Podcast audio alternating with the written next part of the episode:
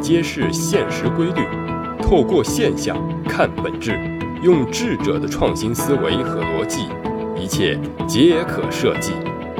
强者思维，作者李梦瑶，演播陈二步。第二节，人生是分高度和宽度的。对之前创业者讲的故事。我有不同的看法。第一个，很多人创业是为了实现自己的梦想。人有梦想是值得尊重和鼓励的事情，但是我们要知道，每个人都有自己的梦想。如果要牺牲掉别人的梦想来成全你的梦想，那么你的这个做法是很自私的。比如说，为了实现你的梦想，让你的伴侣牺牲掉自己的梦想和时间。替你去照顾家人，将原本你该承担的责任全部都强加在他的身上。在婚姻里，这种伴侣是自私的。说的直白一点，是在以爱的名义剥削伴侣的基本权利，来成全自己。作为一个有责任、有担当的人，我们希望他不光在事业方面优秀，在家庭方面同样思维正面积极。不说多么敢于承担，至少尽到自己该尽的责任和义务。如果这个人能够做得更多，能在工作之余照顾好自己，也照顾好家人，那绝对是加分项。第二个，很多投资人将牺牲自己的健康奉献给事业，当成创业者努力不努力的衡量标准。我认为这是一种不负责的表现。也极容易在团队中形成恶性循环的不良风气。我想，如果一个人连自己和家人都不爱的话，他说他热爱别人、热爱团队、热爱事业、热爱梦想，是没有基本的信用度的。拥有强者思维的人会明白，身体健康是一切的基础。如果一个企业需要带头人和员工呕心沥血，牺牲家庭和个人健康才能够走向成功，那么我认为他反而应该思考一下，是否是个人能力的缺失或团队配比不合适造成的。平衡好家庭事业，照顾好自己的健康，带领团队持续健康的发展，这才是正常的创业模式。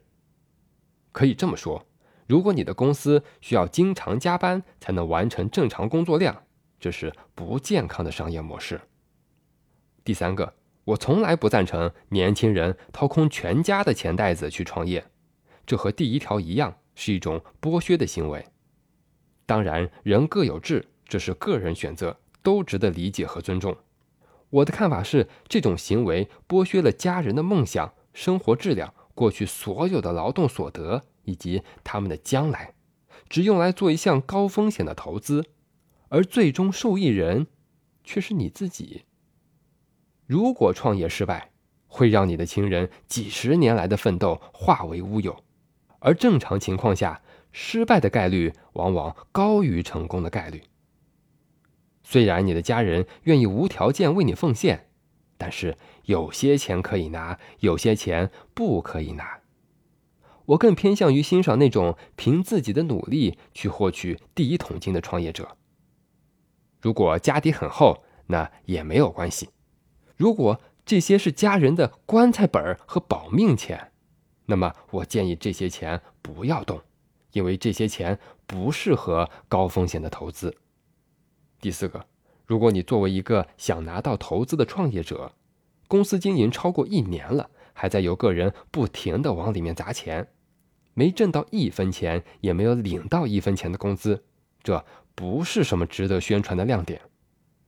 创业之初，人事薪酬框架就应该制定好，即便是老板，也是公司构架中的一员，在这份工作中奉献的时间和工作量多少，也该按照公司的规定发放相关的薪酬，加班也应该有加班费，这才是一个健康企业发展的正常逻辑。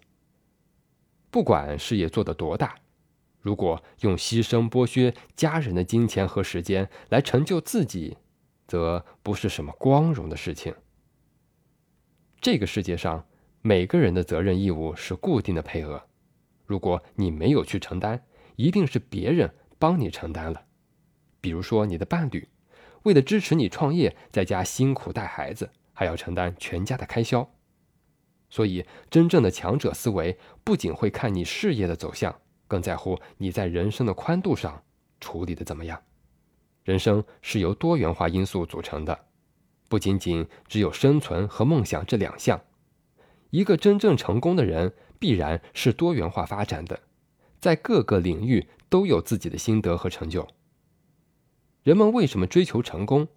除了完成梦想和物质的提升，还有社会地位的跃级，自身的收益也是巨大的。我们可以站得更高，看得更远，领略不一样的风景，不一样的思考方式，不一样的为人处事，不一样的日常生活与工作。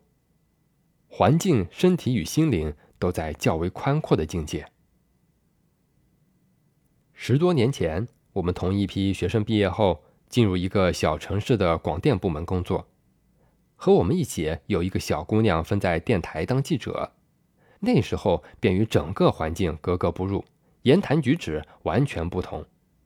每次采访完了，我们都组队去唱歌或者找个茶楼打牌。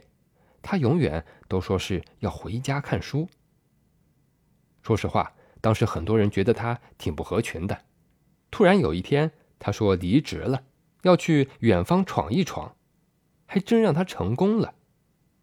原来他那时候每天都在看外语书，然后自费去了澳洲进修一年，回来后便离职去了南方，加盟了一家新成立的知名报业集团，负责海外的采访业务。